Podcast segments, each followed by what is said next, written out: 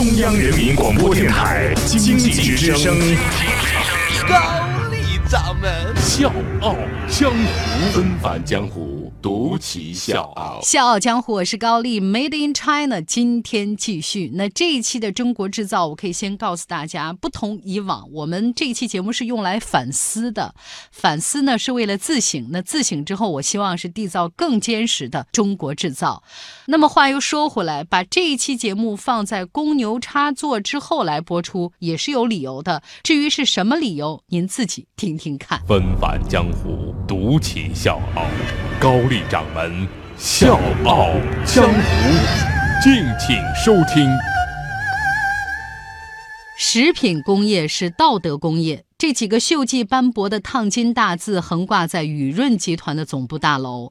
这个地方看上去冷冷清清的，广场上那些花花草草很长时间都没人修剪了，只有零星的几个人进进出出，而且表情很凝重，脚步也很匆忙。过于安静的空气当中，暗藏着雨润的不安。二零一六年五月份，雨润集团发布公告表示，因其全资附属公司南京雨润在五月十三日未能如期偿还本金为十亿元的第二期中期票据，现已触发该集团若干新财务贷款的交叉违约条款，预计涉及本金总额约五亿元。而我要告诉大家的是，这是今年以来雨润第二次没能按期偿还债务本息。雪上加霜的是，未来一年雨润面临的是六十多亿债务到期。目前这家企业正在遭遇前所未有的困境，债务违约只是困境之一。所以很多人都在问雨润，你怎么了？跟大多数老一辈企业家一样，雨润集团的创始人祝义才也是白手起家。祝义才出生于安徽桐城，从贫苦的农家孩子考上大学，最后被分配到安徽省交通厅下属的海运公司。要知道，那个年代跳出农门吃上皇粮是很多人奋斗的目标，而祝义才注定是个例外。成天坐在办公室，就那么等着老，让我觉得特别可怕。所以不安分的祝义才工作了一年多就辞职了，带着仅有的两百块钱下海摸鱼，做起了水产买卖。这个让祝义才赚到了人生的第一桶金，四百八十万。从两百块钱到四百八十万，从黄粮到百万财富的一舍一得，给祝义才带来的影响和震撼一定是不可估量的。而他的野心也绝不仅于此。做贸易心里不踏实，没法做出自己的品牌。而且贸易做得再好，我也只是个中介。祝义才想要有自己的项目，拥有新的市场。一九九二年，祝义才停止了水产生意，他背着小包周游大江南北，对上海、南京、武汉、重庆这些二十多个大中城市进行市场考察。凭借对市场的准确把握，他避开了当时肉食品企业在高温肉制品领域的激烈竞争，把主营的业务瞄准当时属于空白但潜力巨大的低温肉制品这个细分的行业。咱有句老话，兵贵神速。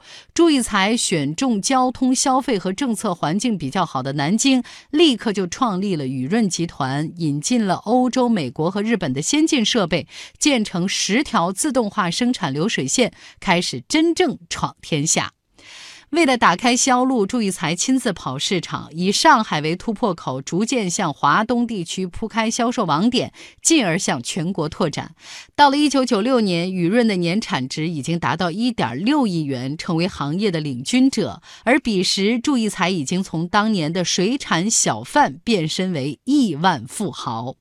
雨润的第一次重大转机发生在一九九六年，在轰轰烈烈推进国有企业改制的背景之下，雨润引零对价并购国家一级企业南京罐头厂，而且成为江苏省首例民企收购国企的案例，也为朱义才的人生添上了浓墨重彩的一笔。那这次并购呢，不光是让雨润无偿获得了生产用地、厂房，还有就是大量经验丰富的技术和管理人员。更重要的是，还为雨润奠定了快速扩充发展业务的模式。就在主业稳固发展的同时，朱义才又开始计划多元化发展，决定进军房地产、商贸和旅游这些产业。再后来呢，朱义才还涉足到金融界和文化圈就是你看那个阶段的雨润，在跨界经营方面玩的是游刃有余。为了支持雨润系多元的发展战略，二零零五年，祝义才把雨润带到香港联交所正式挂牌上市。上市之后，祝义才又把目光锁定在对资本要求更高的产业链上游，进入生猪屠宰业，在全国建立生猪屠宰场。二零一零年，为了进一步加快上游产业扩张的步伐，朱义才在全国布局“三三三”发展战略，在全国建设雨润农副产品全球采购中心、物流配送中心和生产基地。所以你看，那个时候的祝义才俨然要当中国第一屠户。二零一一年之前的雨润一直处于高速发展的阶段，总资产最高的时候达到三百五十八亿，位列中国民营企业。五百强的第九位，祝义才呢也是以八点八亿元的财富登上福布斯中国百富排行榜。野心慢慢的在膨胀，祝义才似乎已经忘了当年他自己说过的那些话。为了把食品做好，其他不熟悉的产业我们不做，靠投机的行业也不做，志存高远，这好像没有什么可以诟病的。但是就在祝义才沉醉于急速前进的时候，外表强大的雨润帝国已经隐隐出现了危机。我是水皮，向你推荐有性格的节目《笑傲江湖》，请在微信公众号搜索“经济之声笑傲江湖”，记得点赞哦。从二零一零年开始，雨润旗下的地产、旅游和物流业务频频曝光，尤其是地产业务，它的主业雨润食品也是被爆出安全问题。二零一二年爆发的合江县火腿肠事件，成为雨润走向下坡路的拐点。因为涉及到小学生食品安全的零容忍事件，所以就导致雨润一蹶不振。不光是业绩开始下滑，公司的资金流也出现了问题，主营业务不能再给公。公司带来正常的现金流入，同时大规模的投资还在继续消耗着大量的资金。另外，祝义才精心布局上游产业，也并不是像外界那样描述的光鲜亮丽。二零零九年，雨润在安徽省萧县投资了一点五亿元建设种猪养殖基地，计划每年出栏种猪两万头，部分种猪呢还会出口国外，每年可以实现产值将近五亿元。但是时至今日，这厂房是建好了，但是从来没有听见过一声猪叫，也闻不到任何异味。另外呢，雨润在辽宁、天津和安徽这些地方的食品工业园的项目也都完全处于停滞状态。激进的多元化扩张，逐渐为雨润的高负债埋下了伏笔。从起步到高峰，注意才用了将近二十年；而从辉煌到衰败，雨润只用了一年时间。